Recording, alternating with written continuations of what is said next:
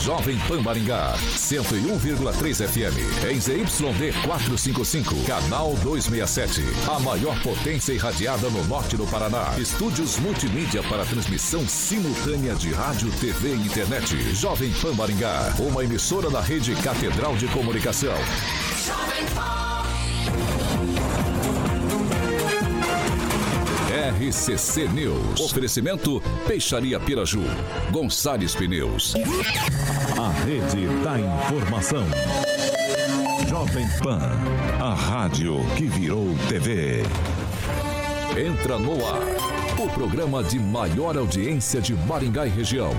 RCC News.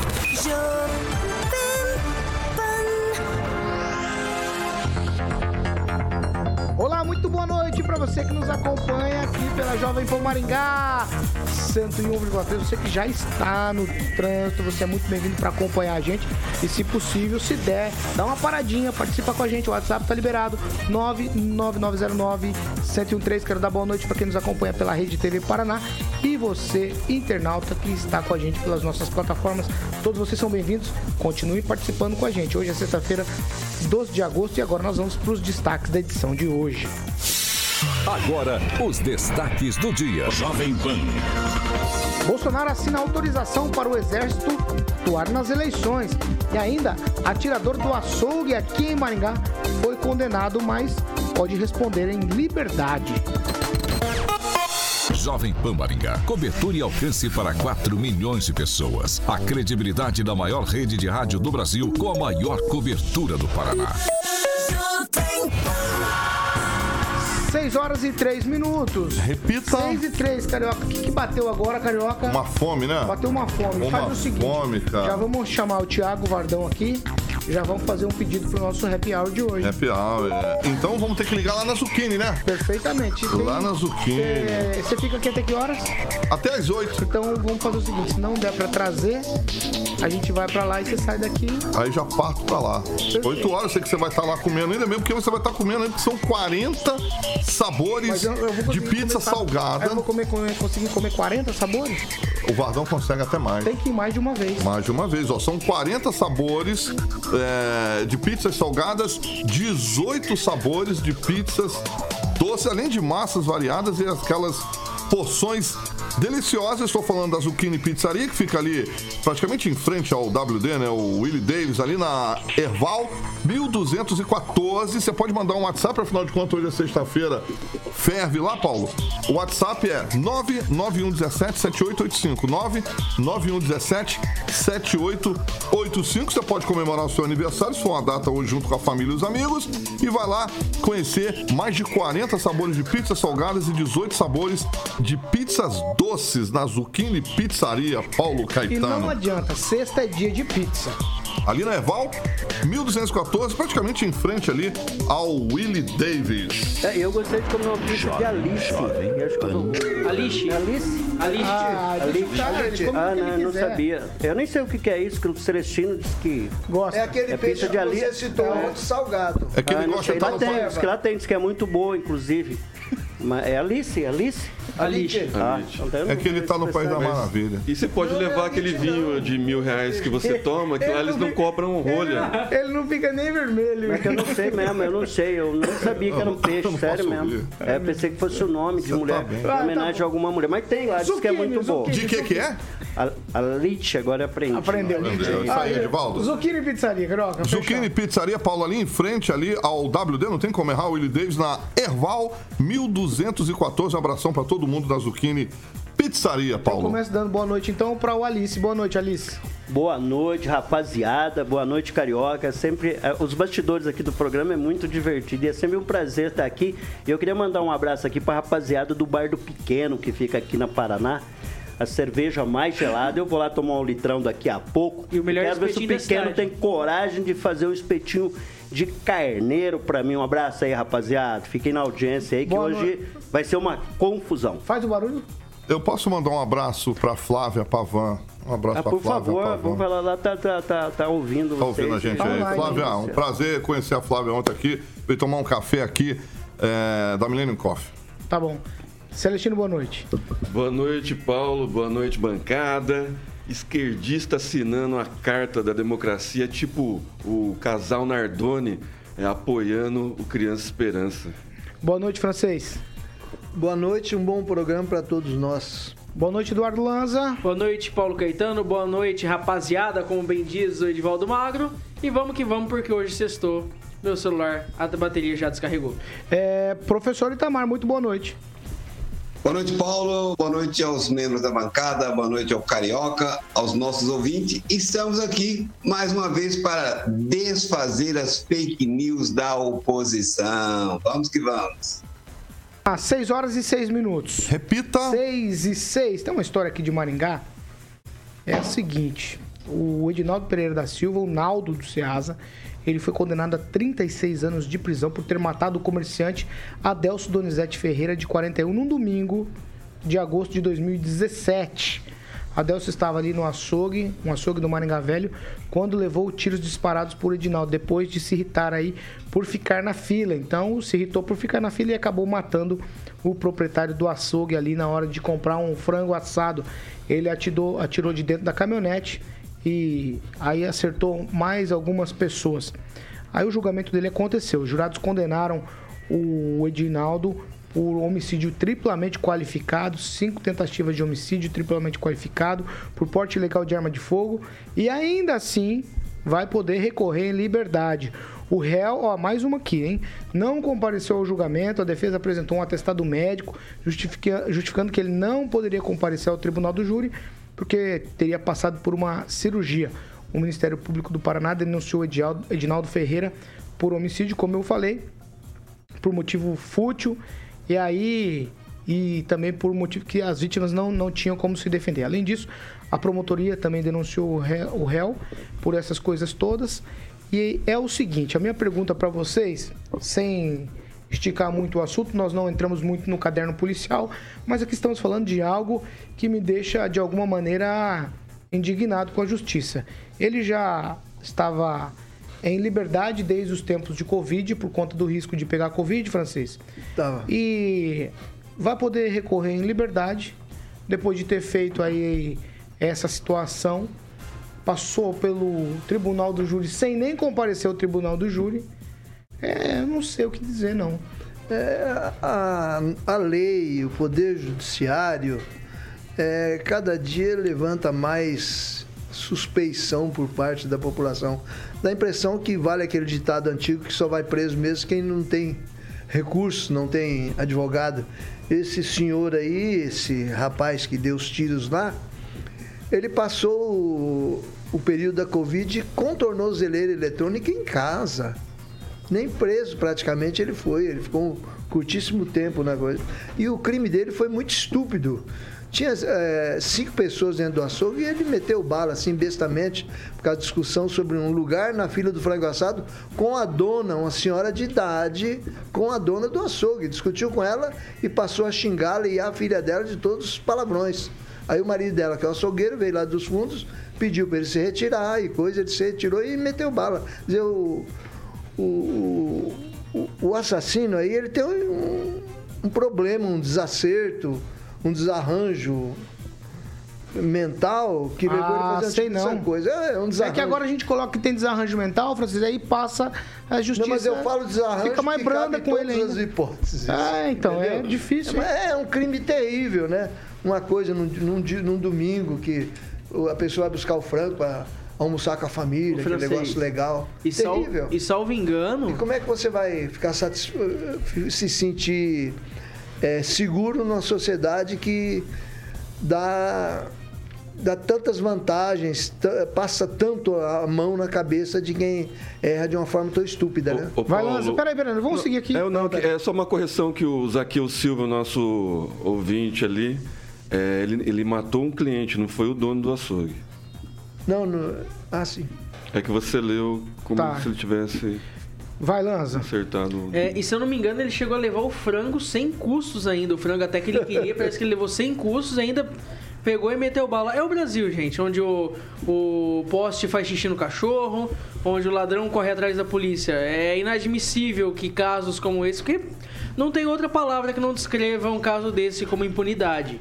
É, in- é, é- é triste melhor dizendo, é triste ver o, o- a justiça brasileira é, partindo de um princípio totalmente torpe. O cara é assassino, tem imagens que ele matou, ele matou, ele desferiu tiros da, do, do- de dentro do veículo contra o açougue. E ele, os tiros acertaram uma pessoa, essa pessoa veio a falecer. Independente se é o dono do, se é o dono do açougue, se é cliente, se é funcionário, ele tirou uma vida. E tirar a vida é algo totalmente. Totalmente abjeto, totalmente nojento e É, repudiável. O, o assassino, inclusive, tem foto em internet, Sim. ele com portando pistola, correntão Em de cima ouro, de uma tipo, moto. Traficante, segurando Não, a pistola. e, é. e, e assim. E, Vai, Lanza. Fora da casinha. Conclui. Não, totalmente fora da casinha. E não é só isso, francês. Eu acho que um, um cidadão desse daí nunca deveria ter sequer tirado o porte de arma, se é que tinha porte de arma, né? Continua sendo perigoso para a sociedade. Vai lá, Emerson Celestino. É aquela velha máxima, advogado bom, né? Ele tem um dos melhores criminalistas do Brasil, né? que é o Dr. Israel Batista de Moura, de Marialva. Então, aí fica fácil, né? Os meandros da justiça, né? os caminhos que só um criminalista como o Dr. Israel sabe, né? Cavalgar. E aí é culpa da- da- dos nossos deputados, né? Que, que não aprovam leis mais duras, né, que deixam é, estatuto do desarmamento para trás, um monte de é, jabuti que foi tirado né, da, da lei que era para ter sido aprovada. Então, assim, é, é advogado bom, aí a, a bandidagem deita e rola né, nessa justiça é, que não condena ninguém. Eu não diria advogado bom, eu diria lei ruim também. Ô, ô Edivaldo, outro dia falamos aqui na bancada das sete que a justiça é mais branda com quem mata um outro ser humano do que quem agride um bicho. Tá estranho isso, né? pois é, crime ambiental também. Se você fizer inafiançável, você vai preso, né? Tá cheio de história desse tipo. Mas é deplorável sobre todos os aspectos. Mas eu queria fazer uma pergunta, talvez o Lanzo. É, havia margem o juiz manter esse cara preso? Haveria uma decisão judicial? O juiz Na poderia, verdade, naquele Divaldo. momento, determinar que a partir daquele momento, enquanto transita o recurso, o cidadão ficasse Não- atrás das grades? Não só poderia, como deveria, porque um cidadão desse, se ele matou uma pessoa, ele pode matar mais uns 10, 100 Isso, então mil, se- ou seja, apresenta periculosidade. Quando apresenta periculosidade, o juiz pode pedir a prisão dele para que não possa interferir no processo. Exatamente, ou exatamente, Ocasionar, ocasionar mais mortes. Enquanto tivesse tan- transitando o recurso, esse cara teria que ficar atrás das grades. Ele acertou uma pessoa. Matou, na verdade, acertou mais cinco. Puta, mas poderia ter Não, matado mais cinco. duas pessoas, uma mas poderia ter matado mais cinco, mais seis pessoas. Esse cara realmente é perigoso, né? O próprio visual dele, até o. Você olha pro cara e percebe que ali é um, é um elemento assombrado, sinistro. E tinha que ficar na cadeia. Aí tem que se cobrar também o judiciário. O judiciário, especificamente, o juiz que aceitou, eu não sei que tipo foi interposto decisão ali, que tipo de instrumento garantiu a ele que fosse respon respondesse em liberdade enquanto fosse transitado, enquanto transita o recurso. Mas o juiz poderia, ainda que reconheça, de fato, o Celestino tem razão, Israel Batista de Moura, que é um advogado ali de, ali de Marialva, com um longo histórico de belíssimas defesas, né? E, e reconheça-se isso, mas reconheça-se também que o juiz deveria ter colocado esse cara atrás das grades, e ponto, é inaceitável. Por isso que o cidadão não confia na justiça, o cidadão teme a impunidade, é lamentável, sob todos os aspectos. Uma família chorando, destruiu-se, não só uma família, várias famílias destruídas, né? E assim a sociedade caminha nesse fio da navalha, dançando à beira do abismo, quando diria um candidato a presidente. Professor Itamar, justiça muito branda, hein? A impunidade no Brasil é uma consequência ideológica. Ela não é meramente por ter bom advogado. Claro que o bom advogado ajuda a conseguir. Eu recomendo a todos, como já recomendei aqui, a leitura desse livro aqui, ó, do Roberto Mota, comentarista da Jovem Pan, que se chama A Construção da Maldade. Só pegar uma frasezinha que ele diz. No Brasil, estabeleceu-se a inacreditável e absurda ideia de que a punição de criminosos seja um atentado aos direitos humanos. É isso. Então, o nosso direito penal é, está a favor do crime. E por quê? Porque toda a, a, questão ideológica que se forma nos cursos de humanas e nos outros também, mas em especial na humanas, inclusive no curso de direito. Essa visão. O jornalista, jornalista, todo jornalista de esquerda, em última instância, ele é defensor da bandidagem, porque qualquer delinquente que mata alguém, ele, esse delinquente que é a vítima da sociedade, nesta concepção torta. Então, antes da gente ficar espantado com a decisão que colocou um cara dessa periculosidade em liberdade, ou seja, nem colocou, manteve em liberdade, temos que rever a concepção teórica que fundamenta todo o direito brasileiro e que dá sustentação para que o juiz mantenha esse criminoso com essa periculosidade na rua. Reforço aí, ó, a construção da maldade do Roberto Mota. Esse livro tem que ser lido por todos os jornalistas, todos, mas não só jornalista, todo cidadão deveria ler esse livro. É uma aula, ele é didático, ele não, não usa juridiquês, é um, é, um, é um, digamos assim, é uma explicação sobre o Brasil. Inclusive, ele vai mostrando o custo da violência para o contribuinte. As pessoas falam sempre, tem preso demais. Não, no Brasil tem preso de menos. Ele pega até um exemplo, como que, como que é racional manter delinquentes presos. Ele pega o caso da Inglaterra. Na Inglaterra, os presidiários custam 1,8 bilhão de libra esterlina por ano. Só que a violência provocada custaria 60 bilhões por ano para 60 bilhões de libras esterlinas para os ingleses. É, custaria não, custa. É que a gente nunca faz esses cálculos.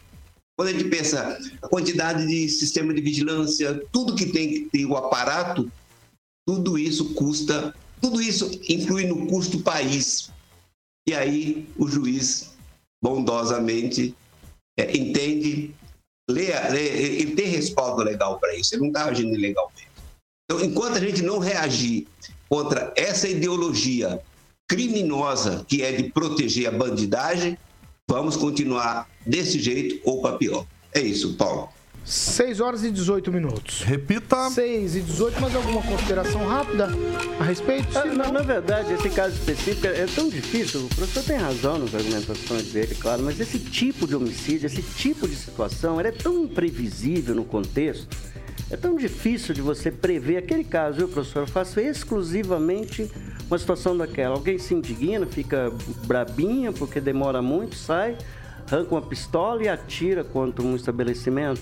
Assim, eu, eu, eu defendo também prevenção, todas essas suas considerações, professor, mas tem umas tem uns extremos em situações como essa, né, Francisco? Como prever uma situação dessa? Por favor, especificamente essa situação.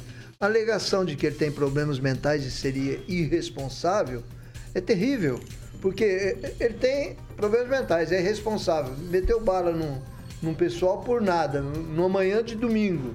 Quer dizer, e fica solto? Vai ser. Vai se é uma é instituição psiquiátrica, né? Mental, tem problema Não, mas aí nós estamos é livrando ele do corró, né? Ele tem que ficar é cerceado. Vamos lá, professor, vou te dar mais uma palhinha, vai. Não, o, todo o aparato de repressão ele tem que estar voltado exatamente para os perigosos, exatamente para essas pessoas que são desequilibradas mesmo, são desequilibradas. É para isso que tem que haver o aparato policial, que haver, que haver, inclusive, o direito das pessoas terem o porte de arma, não só a posse, mas o porte de arma, para numa ocasião como essa poder se defender. O maluco, o maluco estava armado. O cidadão de bem não está armado. Esse é o ponto. Então, nós temos que prevenir o maluco mesmo. E a sociedade está cheia de maluco. É isso, Paulo. Condição dele de, de irresponsabilidade e violência, o juiz teria que ver pelo outro lado. Pelo lado do perigo, não pelo lado da absolvição. Ah, desculpa. Pelo lado da absolvê-lo. E sim cercear ele. Uma pessoa perigosa para a sociedade. 6 horas e 20 minutos. Repita. 6 e 20. A gente já vira a página. E aí eu vou falar com você que é o seguinte: o Ministério Público do Paraná, por meio da 14 Promotoria de Justiça de Maringá, publicou uma portaria em que pede esclarecimentos através de um inquérito civil ao município de Maringá, a prefeitura aqui do município, ao Corpo de Bombeiros e também ao Conselho Municipal dos Direitos do idoso, dos Idosos sobre as condições da unidade de acolhimento de longa permanência. É o Asilo São Vicente de Paula, que fica na Vila Vardelina, aqui em Maringá. O prazo para responderem a isso é no dia 18. Documento, no documento, a promotoria de defesa, promotora de defesa, a Michele Nader, ela pede que a prefeitura, através da vigilância sanitária, forneça informações se a instituição atende às normas necessárias e também se possui a licença para estar operando. A diretoria de fiscalização, a promotora quer saber o seguinte: que se sejam tomadas providências com documentação anexada quando quanto às condições físicas da unidade, se o local está dentro das normas lá da vigilância sanitária. E ao Corpo de Bombeiros, o inquérito pede-se que a instituição se encontre regular quanto às normas de combate a incêndio e desastre e também que aponte as providências que têm que ser tomadas lá caso a situação esteja irregular. É, Edivaldo Magro, eu me lembro das tuas primeiras participações aqui no, nas nossas edições das sete da manhã. O tema que estava em voga era justamente o asilo, que era lá o pessoal da igreja, né? Os freis, eu acho eram freios, não, não me lembro exatamente se eram freios. São Vicente de Paula, Isso, né? eram, eram, eram cuidados era pela igreja. Mesmo, Isso, não, não, mas eles estavam. Não, mas 40 eles anos ali. eles estavam deixando e a prefeitura é. assumindo. Nós falamos deixando muito por disso. causa de pressão, de exigência. Quer dizer, nós estamos há um ano, a gente continua falando de problemas com o asilo aqui de Maringá e agora a promotora Michele Nader aí quer saber o que, que acontece por lá com a parte física da instituição. É, pois é, deve ter partido de alguma base esse, essa movimentação do Ministério Público, né? Não fica, para mim não ficou muito claro, Paulo, da onde partiu ah, essas considerações, essas exigências. Isso de ficar exigindo licenças, esse tipo de, de, de, de demandas que, que, se cria no Ministério Público, se esquece de olhar para esses abrigos de idosos, né? Que chamado de asilo, muito erroneamente. Asilo fica como se fosse colocado lá, empurrado, e essa é a verdade, o Estado trabalha dessa forma. Desde que o asilo, né, infelizmente eu tenho que usar essa expressão, desde que o local foi assumido pela prefeitura, eu não tenho mais informações a respeito se aquilo está funcionando corretamente, é de se supor que esteja. Né. Eu ajudei muito o asilo, tive muitas circunstâncias lá. Né. As pessoas são deixadas pelos filhos e a maior reclamação é não, desculpa, Paulo. Eu lembro, eu lembro do episódio que eu tive lá e. Tinha um senhor de idade, perto dos seus 85 anos. Ele olhou para mim após um abraço e, e disse que. Eu falei, pô, o que você sente falta? Ele falou assim, do meu filho. Mais de 30 anos que eu não vejo, simplesmente foi abandonado. Aí outros velhinhos ali que estavam ao redor narraram a mesma coisa. É muito difícil o Estado cuidar disso, porque nós não temos uma cultura nesse país, a cultura de cuidar dos nossos idosos, nossos pais. Eles são empurrados para esses abrigos, aí o Estado tem que assumir essa condição, mas o Estado tem que proporcionar as condições físicas, condições adequadas para que esses idosos tenham um final de vida justo, sabe? Mas a gente tem que começar a cobrar de nós mesmos, né? de cada cidadão. Esse cuidado, sabe, com nossos idosos, né? Mamãe, fez 90 anos recentemente, domingo vamos fazer uma festa com ela. Ela é cercada de todo carinho, principalmente pela minha irmã, que cuida muito bem dela. E lá é um ambiente que. Acho que todo mundo tem que visitar um pouquinho para entender o destino de cada um. E, e, eu me emociono muito porque, sei lá, talvez estou ficando velho também, eu espero não ter que ir para um asilo, né? Mas eu, eu, eu só espero que as decisões tomadas anteriormente, quando se cria essa confusão que está faltando uma licença tal, está faltando uma coisa tal. E a sociedade simplesmente depois passa e pode fechar o asilo, pode fechar uma instituição, pode ocorrer de ser decretado, parece que foi decretado até o fechamento do, do, do asilo. E para onde vão esses idosos? Eles não têm para onde ir. E cada vez mais a gente está envelhecendo, e cada vez mais temos os problemas aumentando. E esse é mais ou menos igual ao problema psiquiátrico. Quando a gente não enxerga, a gente não vê, a gente não se importa. Essa que é a grande verdade. Eu espero que a, que a promotora, que eu conheço muito bem, uma pessoa muito qualificada, muito dedicada, tenha um olhar de, de dignidade, primeiramente. Acho que a discussão tem que ser feita sobre outro parâmetro. As condições, é um problema nosso, é um problema de cada um dessa bancada, porque ou temos pais, ou temos avós, e eles precisam de uma coisa tão fundamental e tão simples, que é amor. Então, somente isso, Paulo. Vai lá, Emerson Celestino. Segura a emoção e bebe uma água de volta. Vai lá, ô Celestino. É, eu já conversei com curadora e essa promotora ela, ela é muito atuante, mas é, os argumentos que ela usou para fechar alguns asilos aqui em Maringá, algumas casas de repouso, muito bem lembrado, é, não são plausíveis, tá? Então, assim, é, a, a, promotora agiu, né, mas sem uma coerência, segundo essa curadora. Então, é, o Asilo São Vicente de Paulo é, sempre foi cuidado pela Igreja Católica, né, pelos vicentinos, é, muito bem cuidado. E depois da pandemia entrou essa promotora, né, muito atuante durante a pandemia, né, e fechou o asilo São Vicente de Paulo por problemas financeiros. E depois foi partiu para outros por causa de, de problemas de saúde bucal. Então, assim, até que ponto né, é, tirar a administração de quem estava cuidando bem e, e trazer para o poder público ajudou esses senhores, essas senhoras. Então é, fica a minha indagação e é, a gente ouvir mais as pessoas que cuidam dessas pessoas né, que estão no asilos e menos a justiça, porque nem sempre a justiça está do lado certo. Francês, eu já entrevistei a promotora Michele Nader e assim, a minha impressão da promotora é de uma pessoa bastante coerente, competente. Não quero colocar de maneira nenhuma em xeque o trabalho dela, pelo contrário, eu acho que tem que, o promotor público tem, tem que escafunchar mesmo, tem que ir lá, querer saber, tá tudo bem, tá tudo bem com as paredes, mas tá tudo bem com as pessoas, aí o Edivaldo tem toda a razão. O Emerson fez as ponderações dele, mas eu acho que a promotoria, nesse caso, ela que é promotora exatamente disso, eu vou até. Ela é promotora de defesa dos direitos do idoso e da pessoa com deficiência. Certo? E aí, eu não sei, mas ela tem que procurar pelo em ovo mesmo. Porque se você largar a corda solta, o Edivaldo tem razão, aí a gente abandona de vez.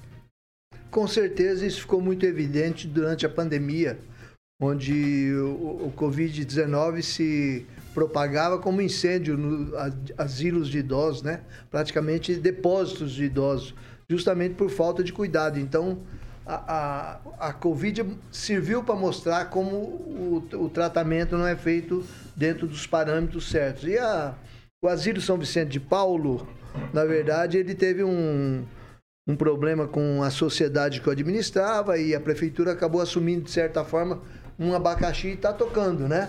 Assim como. É, eu vou te dar um exemplo. Tem uma, uma, senhora que tem 150 cachorros em casa, né? Aí eu falo para o pessoal da, da prefeitura: vocês não vão lá, não tomam os cachorros? Francês, nós não temos onde colocar os cachorros. Então a gente deixa, vai subsidiando, vai tocando. Agora, no caso, então, especificamente aqui da promotora, ela, ao invés de agir duramente, ela vai tipo assim, especulando, né? Então, tipo assim, Exato. assim, vê os bombeiros, vê, vai, tá tocando numa boa, mas ao mesmo tempo com a força, com uma força organizada, né? Com relação a isso. É, para que se corrija os problemas e que não venha, de repente, uh, atacar a vida das pessoas. Com relação a idosos, a idosos deixa eu falar duas historinhas. O Edivaldo emocionou, me emocionou também. É, eu morava no orfanato em Marília e aos domingos vinha uma senhora que, que eu nunca vou lembrar, não vou saber o nome dela, né? Ela vinha, me dava balinha e me contava história. Me dava balinha, eu só ali vendo o abastecimento das balinhas, né? Então ela era muito idosa. E ela talvez ela fosse sozinha e eu também era sozinho. Então a gente se alimentava, né, ali com essa amizade de domingo. E um dia que eu estava no pesqueiro, achei muito bacana. Eu estava Parei do lado de um rapaz, rapaz pescando, e um senhor de idade sentado do lado dele, comprou sanduíche, Guaraná, o senhor comendo o sanduíche ali. Aí ele escava, jogava, o homem pescando, às vezes o homem pegava peixinho, mas o homem não falava nada. Eu falei, é seu avô? Falou, não. Teu pai não. Eu falei assim, mas ele não fala quase, né? Ele falou, é, ele é o jeito dele mesmo assim. Falou, mas é teu avô? Falou, não. É cada vez que eu venho pescar, eu passo no asilo e pego um dos idosos, que eles gostam de pescar. E eu trago comigo para pescar. Depois vai e devolve lá. Exemplo sensacional. É. Né? Vamos lá. Ô, professor Tamar, pelo adiantado da hora, eu vou dar um minuto pro senhor nesse tema aí. Bom, é, uma coisa interessante observar é que na nossa sociedade, devido a uma questão ideológica também, é a mesma lá do crime, é a mesma questão que perpassa, nós terceirizamos as responsabilidades dos filhos, que os filhos já não é mais responsabilidade dos pais, é do Estado, não é? O, Estado, inclusive, quer tomar os filhos dos pais, e também terceirizamos a responsabilidade pelos idosos. E aí dá nisso, né? Dá nisso.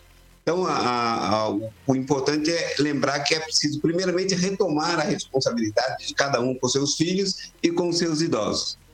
E aí lembrar também que é, essas atitudes, muitas vezes espetaculosas, né? Solta na imprensa, porque tem que fazer isso e aquilo, sem preparar, sem tomar as providências que possam criar a alternativa. E aí lembro daquela frase do Almada Negreiros: as pessoas não sabem o mal que nos fazem com o bem que nos querem fazer. É isso, Paulo. Lança um minuto, vai. Olha, Paulo, é deprimente ver com que asilos sejam fechados. Até entendo de caso de alguns filhos, tá? Não é caso de todos os filhos, caso de alguns. Que acabam deixando seus pais no asilo, mas prestam todo o cuidado possível. Não podemos generalizar que ainda tem filhos que fazem esse tipo de, de ato, que não tem como cuidar do pai em casa, por exemplo, acaba tendo que deixar no asilo, porém presta todo o cuidado, levando alimentação, levando carinho, que acho que é imprescindível. Mas eu acho que tem muitos, é, muitos é, adultos que são um bando de mal agradecidos, que deixam os pais lá no asilo e simplesmente somem na vida. E acho que também caberia ao asilo, aos asilos em geral, não é só uma crítica ao São Vicente de Paula, não é, aos asilos em geral é, utilizarem-se do Código Civil, que lá fala sobre a responsabilidade dos filhos, inclusive dos pais. Que o filho ele é obrigado por lei a cuidar do pai. Se o pai estiver doente, se o pai estiver enfermo ou se o pai tiver de idade. Agora, me, me entristece bastante também a decisão da juíza, porque era o, era o maior asilo em funcionamento em Maringá e, e, e o que fazer com, com, com os idosos que realmente necessitavam do atendimento do asilo? É triste, é deprimente. Vamos lá, 6 horas e 33 minutos. Repita. 6 e 33 nós vamos, nós vamos para um break. Bebe água, filho, bebe água, porque a coisa tá feia. A gente já tá de volta.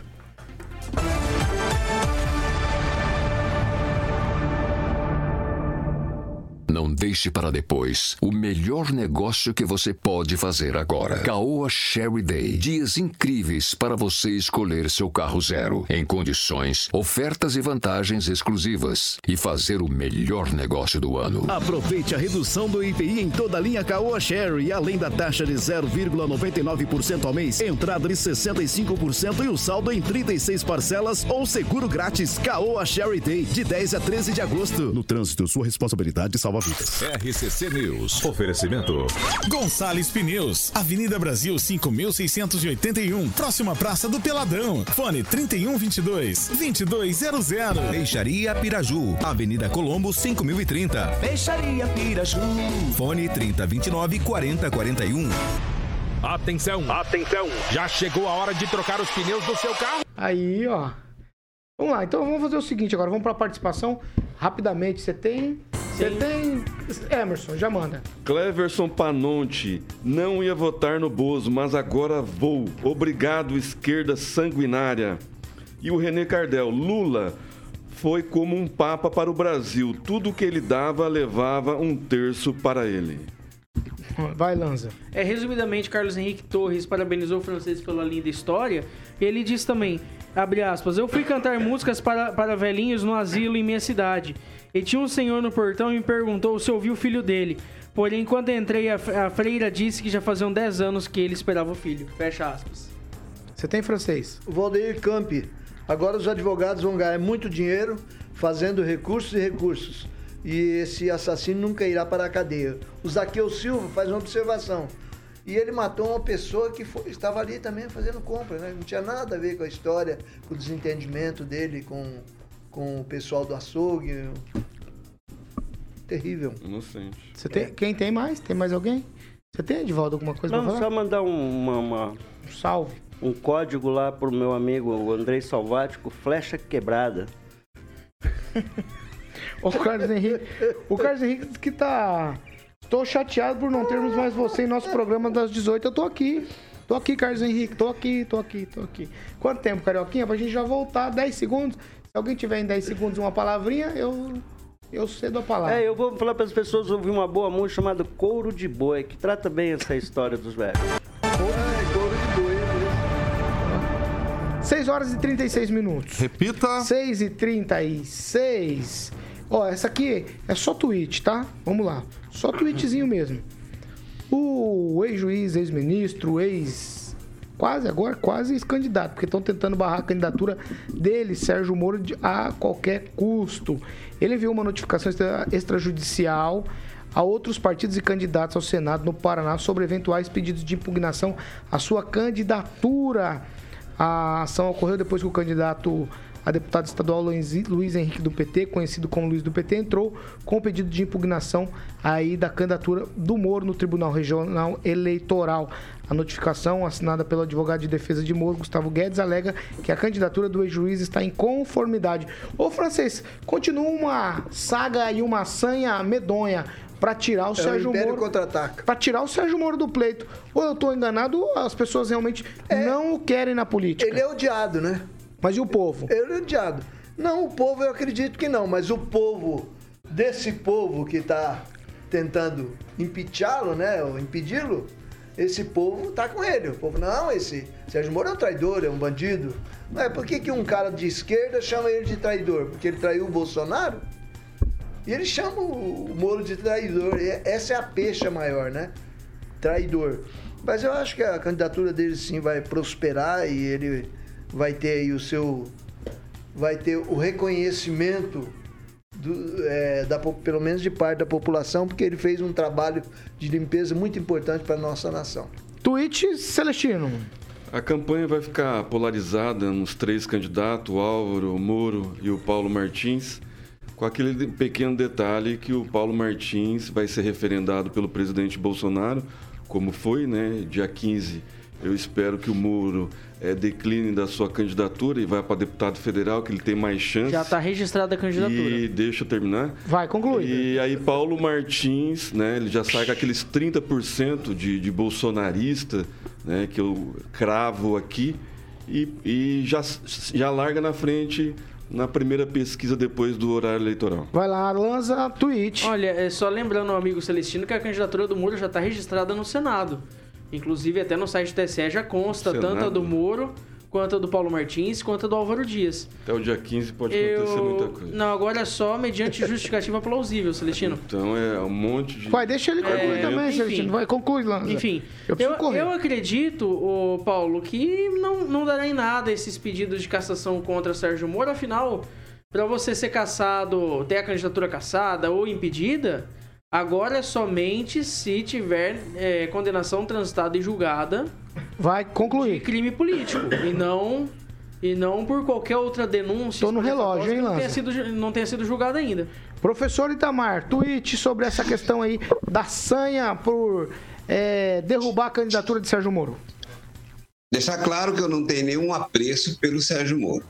Ponto. No entanto, se ele tivesse roubado, ele estaria tranquilo.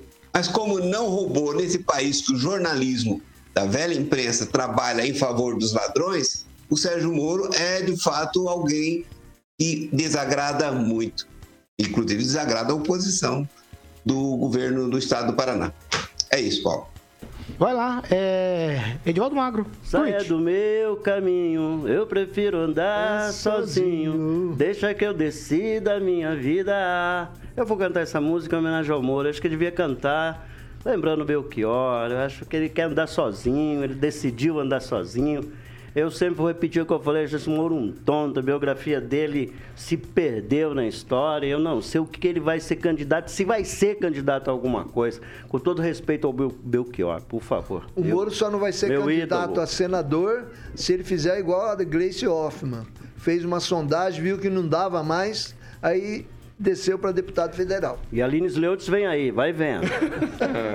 Vai, 6 Ingerência, e 40 ingerência. Repita. 6 e 40 vamos falar de PIP, Carioca? Vamos falar de Agora é a hora, porque a segunda meia hora é um oferecimento de PIP. PIP, Consórcio Investimentos, que é aquela novidade que eu já falei algumas semanas. Agora a PIP é representante autorizado do consórcio Araucária. Então são vários consórcios lá, tem uma gama grande de consórcios que cabem no seu bolso, como automóveis, imóveis, serviços, eletro, motos, carros, caminhões e investimentos também está com atendimento com as melhores taxas, tá bom, meu camarada? Para o público em Maringá, amanhã sabadão você pode ir lá é, obter mais informações na Avenida Governador Bento Munhoz da Rocha Neto, número 534, sala 14 e também atendimento via WhatsApp, que é o 991856363 44 991856363. Muito bem, consórcio empreendimentos consignados é na PIP Consórcio e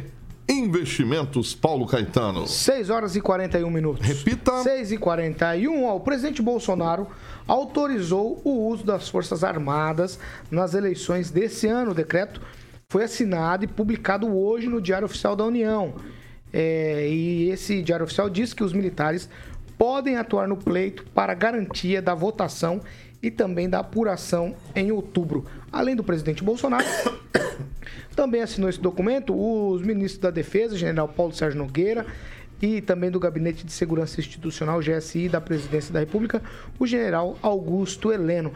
Emerson Celestino, essa medida ela é natural, usual. A gente já sabe que os militares sempre participaram desse contexto de eleições. No entanto, nesse ano tem algumas alguns ingredientes, digamos assim, diferentes. Muita gente fala por aí, muita gente fala por aí que as Forças Armadas embarcaram na tese, entre aspas aqui, do presidente Bolsonaro sobre fraudes aí no sistema eleitoral.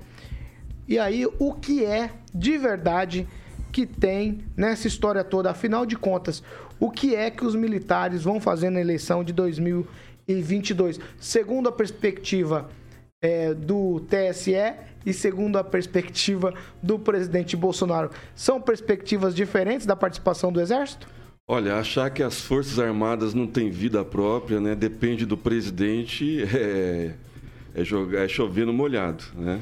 Primeiro que o Código Eleitoral de, de 15 de julho de 1965 né, já dá essas atribuições para o presidente. Mas o que me causa espanto aqui é no segundo artigo, né? porque o período do emprego das Forças Armadas serão definidos conforme os termos de requisição do Tribunal Superior Eleitoral. E todos nós sabemos que quem vai comandar a eleição é o ministro Moraes. Só que tem um detalhe: o, o suplente do, do, do Moraes será o José Levi, que foi advogado da União. Né? Já participou do governo Bolsonaro. Então, assim, está bem casado isso? Pode ser que esteja, esteja, né? Porque a gente sabe o que o Moraes fez, essa perseguição toda em cima dos conservadores, do pessoal da direita, né? O presidente está usando todas as forças que ele tem, que ele possui, né, dentro da, da liberdade, dentro da democracia. Em nenhum momento ele, ele extrapolou o, a, o limite né, de que cabe a ele, inclusive nesse decreto né, de 1965 do Código Eleitoral. Ô Emerson, mas, mas assim, quando eu olho é, daqui de baixo, digamos assim, como mero mortal, eu olho lá o, o, o Alexandre de Moraes. Inclusive o Levi estava junto. Foi lá levar o convite para posse. Que Ele vai assumir o tribunal. Ganhou a camisa do Le- Corinthians. Levou uma camisa do. O, o- o- ganhou, né? Ele ganhou, Ganhou, uma ganhou. camisa do Corinthians, do presidente Bolsonaro. Aí você fala: será que já não tá tudo certo? Porque o Levi tá costurando esse meio-campo aí, não tá, não? É possível, é possível, Paulo. É- Isso daí é para a democracia, para o bom andamento da eleição. Né? Então vamos lembrar que o ministro Barroso lá atrás, né, desdenhando das Forças Armadas, porque ele seria incapaz de saber que as Forças Armadas tinham essa tecnologia toda, né? ele achava que era um bando de milico. né? Então as Forças Armadas, quando entrou né, no, no, no, no, no sistema eleitoral brasileiro e viu lá mais de 200 questionamentos e entregou isso para o TSE e não foi respondido até agora. Então, as Forças Armadas já sabem do que se trata, né? Então, acho que essa, essa junção de forças né, para o bom andamento do, do, do, pleito eleitoral de 2 de outubro parece que caminha a paz, né? É, e aí, agora a esquerda, será que vai deixar? Né? Vamos ver os próximos capítulos dos partidos, porque o PDT já entrou com o agravo que nem o, o, Novo fez, tentando derrubar o pacote de transferência de renda. Então, assim, daqui a, até as eleições, vai ter um monte de impugnação de, de candidatura, principalmente do, do presidente Bolsonaro. É, será que esse pessoal está preparado para a democracia? Né? Assinar cartinha é fácil. Agora está preparado para o pleito, para a democracia, para a ordem e progresso? É mais difícil para a esquerda assimilar Vamos lá. isso. Francês, agora eu vou com você. Qual que é o papel das Forças Armadas, é, segundo a perspectiva do presidente Bolsonaro, na sua opinião, claro, e na perspectiva do TSE? É zelar pela normalidade da, do país. Em 2014 foram usados, utilizados 30 mil militares, em 2018 28 mil militares em 598 municípios do Brasil. E o papel das Forças Armadas será definido pelo TSE, o TSE que vai falar, precisamos de tantos, tantos pessoas da Força Armada lá, aqui precisamos de esquema assim, ele que vai comandar o sistema, né?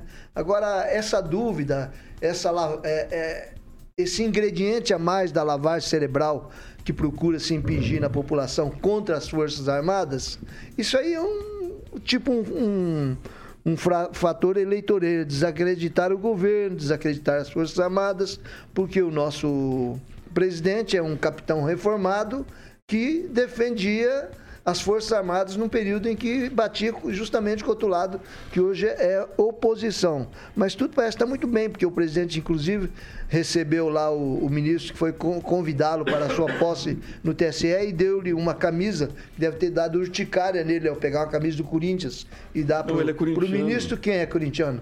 O ministro Moraes. É, mas o Ticário é no presidente. O presidente é palmeirense. Posso terminar o assunto? O presidente já vestiu a camisa não, do Corinthians. Não, não, não. Ele já terminar, vestiu do Flamengo, do Botafogo. É porque você é corintiano. Vai, vai. É o francês. É a palavra sua, francês. Tô te garantindo. O presidente é corintiano, o presidente é palmeirense. Sim. Deve ter dado urticária nele pegar a camisa do Corinthians. Tá pra dar pro, pro, pro, sujeito lá, pro. Você pega a camisa nosso do, ministro. do Palmeiras?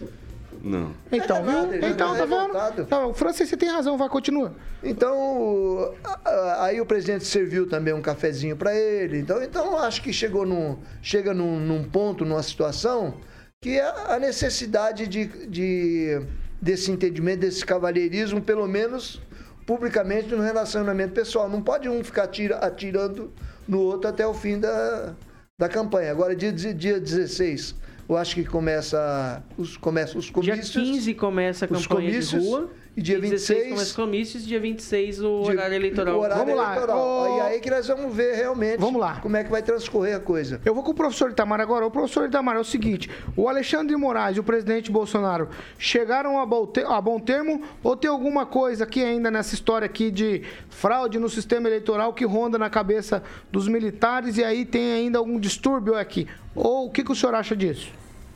Eu acho que o encontro foi apenas protocolar, né? Um encontro protocolar que não vai além disso. Porque, até porque o Alexandre de Moraes e os seus são inimigos do Brasil, não são adversários políticos, são inimigos do Brasil. Isso está explícito em todos os atos do Alexandre de Moraes e os seus companheirinhos, seus colegas, seus coleguinhas de STF, né? Agora, uma coisa que digamos assim, não tem, não tem outra frase para dizer melhor. As Forças Armadas são responsáveis pela soberania nacional. E nesse momento não tem ato mais importante do que zelar pela transparência e segurança do processo eleitoral. Só no Brasil, só no Brasil que alguém que cobra mais transparência é acusado de golpista. ocupado de golpista exatamente pelo jornalismo de redação, pelo a militância de redação, que nós chamamos de jornalismo, eles sim são golpistas. Golpistas é quem cobrir, não quem quer tornar mais transparente. E eu espero sim que as Forças Armadas tenham atuação decisiva nessa questão da votação e da apuração. Não é mais carregar urna antes, a Força das Forças Armadas tinha um papel importante em determinadas regiões, em dar segurança no transporte das urnas. Agora é o transporte dos votos. Precisamos sim de gente das Forças Armadas competente, técnicos preparados para lidar com isso. Se não for para isso, nós não precisamos de Forças Armadas. Acaba com essa raça toda, acaba com essa categoria. Para mim, esse é o ponto essencial. Ou alguém quer jogar o Brasil numa guerra civil, numa convulsão social. Então, esse é o papel que as Forças Armadas. Eu espero das lideranças das Forças Armadas, generais, brigadeiros e outros que cito mais, almirantes, né, que atuem decisivamente. Tem, faça o que for necessário, mas as eleições têm que ser transparentes. E a esquerda que está falando, olha, golpe, golpe. Eles que sempre apoiaram os golpistas mundo afora, apoia golpista na Venezuela, apoia golpista em qualquer lugar que for necessário. E vem acusar aqui aquela cartinha pilantra de carta pela democracia. Não dá, né? É isso, Paulo. Vamos lá, Eu, o, Edivaldo Magro, o professor falou de encontro protocolar, mas entregar a camisa do time que o outro torce me parece um aceno pela paz. Ah, com certeza. Acho que a, todo mundo é o jeito torcendo. brasileiro para transparência, para democracia. Não vejo margem para golpe, para uma guerra civil. Eu não vejo margem para isso não. E até essa, essa decisão hoje, né, é convergente com as eleições. E aí acho que os juízes eleitorais de cada município que vai solicitar eventualmente o apoio das Forças Armadas é que tudo transcorra dentro da maior normalidade, que, sei lá, esses almirantes, parece que é almirante que vai... Almirante de, que estão lá de, já com as suas em casa, dormindo, vai ter que fiscalizar, tem que vir observadores internacionais. Acho que tem, vai ser com certeza mais transparente a eleições de nossa história. E vai ser maravilhoso. Vamos torcer para que a gente faça esse ato de civis, seja lá quem ganhar eleições, que nós tenhamos um 2023 bacana, feliz. E só que é, o professor tem um, assim, um ódio com relação aos jornalistas antigos. Acho que eu sou jornalista antiga, está um outro colega na bancada aqui. E nós sempre desempenhamos nossas funções de jornalismo com muita honradez, né, francês? Com muita dedicação. Sempre foi muito difícil fazer jornalismo na nossa época. Então, a todos aqueles colegas que têm a nossa idade ou que não têm, que estão nas redações do mundo todo nesse momento, minha honra e meu orgulho de cada um. Nós somos a imprensa, ela não é velha nem nova, é só imprensa, cada um com, seus, com as suas ideologias. Agora, esse ódio que se tem com relação aos jornalistas, acho assim tão brutal, né? Com a gente, comigo, com o francês. A com, gente ainda. E com todos os colegas, a gente ainda tenta fazer o jornalismo. Não só eu, né? Eu não estou no jornalismo diário, mas a gente vem todo dia aqui cumprindo nossa função de jornalistas. E um monte de colegas, nesse momento, estão em redações, mundo afora, levantando informações na dureza de uma redação, professor. Muito difícil fazer comunicação. Hoje menos do que antes, mas já foi muito difícil ser jornalista. E sofremos muito sobre todos os aspectos. Vai lá, né? Estamos vivos. Então seguimos, Paulo. Vamos lá, Lanza, sua vez.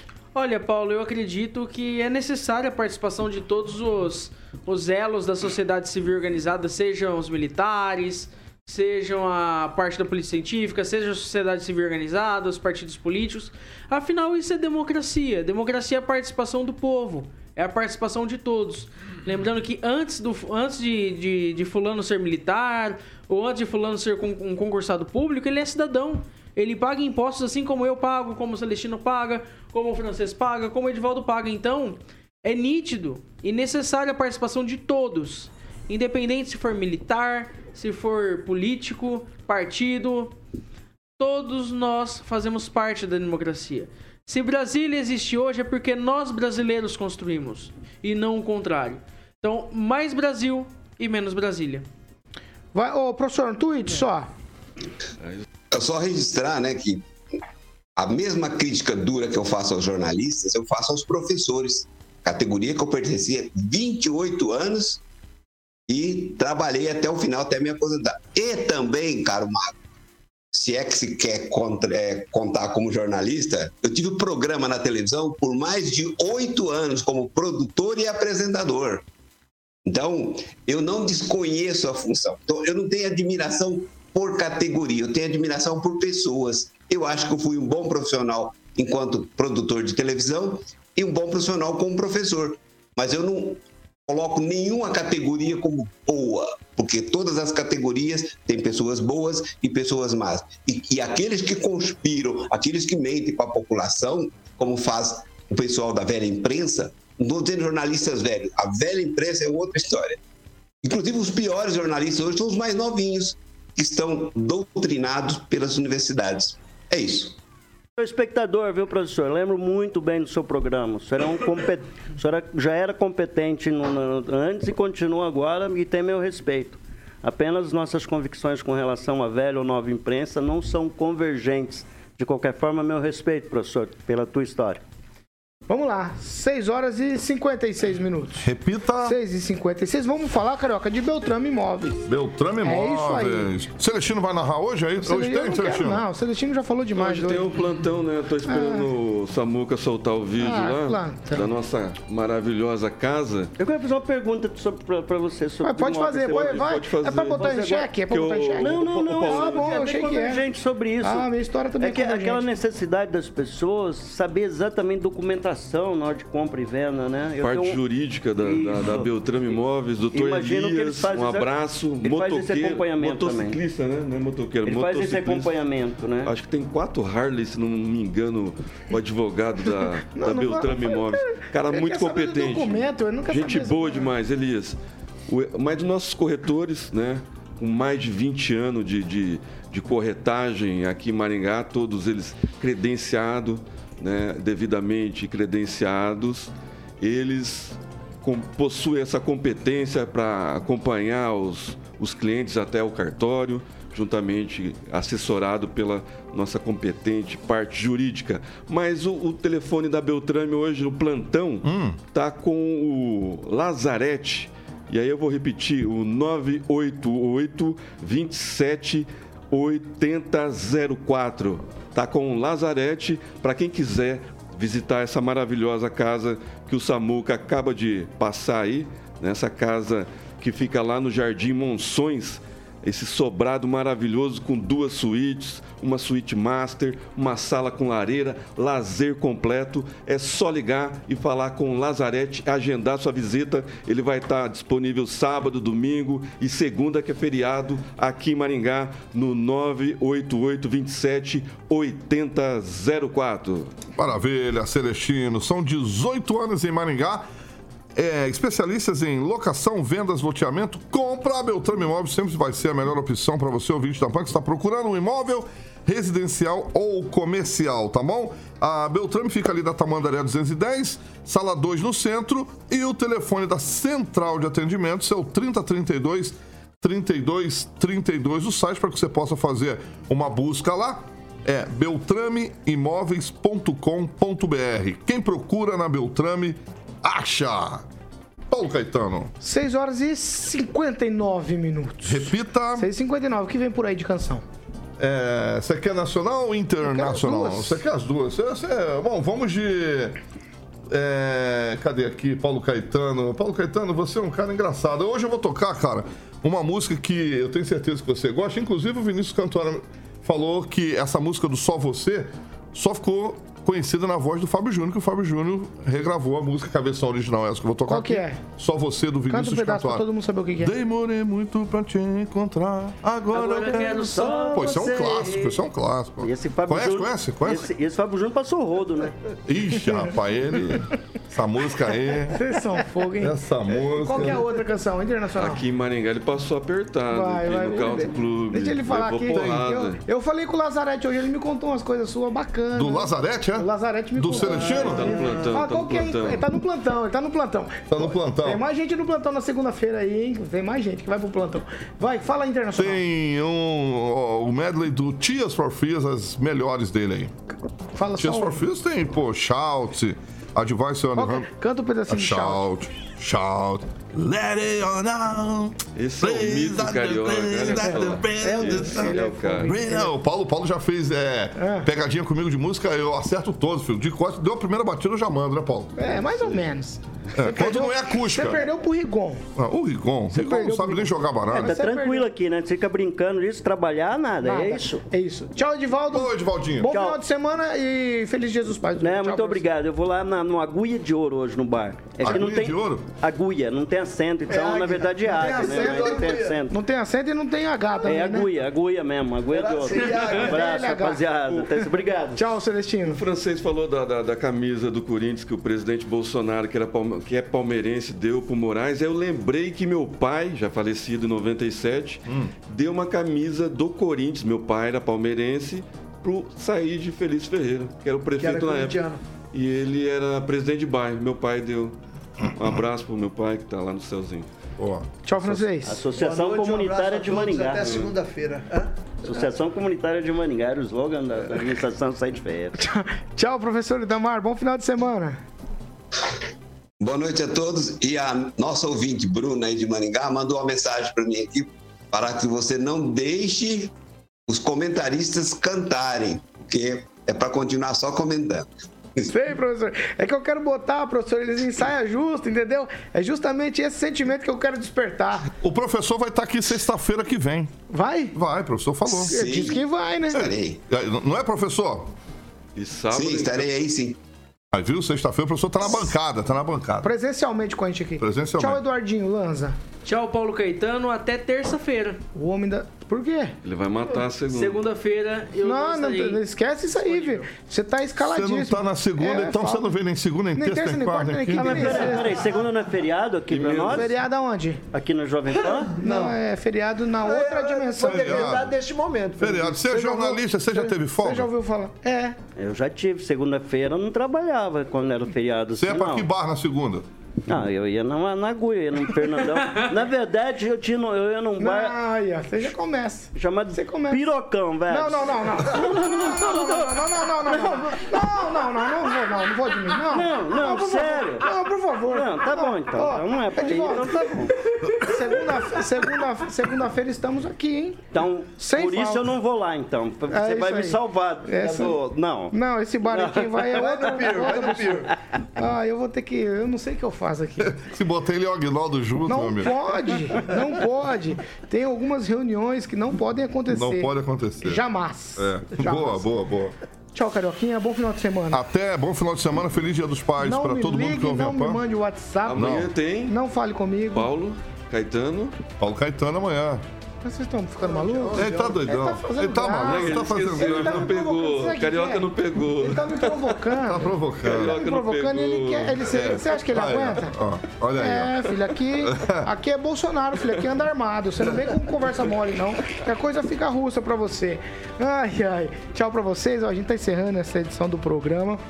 A gente vai estar de volta aqui na segunda, às sete da manhã, com informação e opinião pra você. E depois, logo mais, às 18 a gente tá de volta aqui. É feriado em Maringá, mas a gente tá aqui pra discutir a nossa cidade, a nossa região, o estado e também coisas que são é, importantes para nós do país, do Brasil. Estamos às vésperas da eleição. Na segunda-feira acaba o prazo para os partidos aí referendarem as, as, as candidaturas. O TSE libera a campanha a partir do dia 16, que é na terça-feira, então nós vamos ter muito assunto para falar aqui. Tchau para vocês, bom final de semana e feliz Dia dos Pais, que é no domingo. Tchau, tchau. Ihu!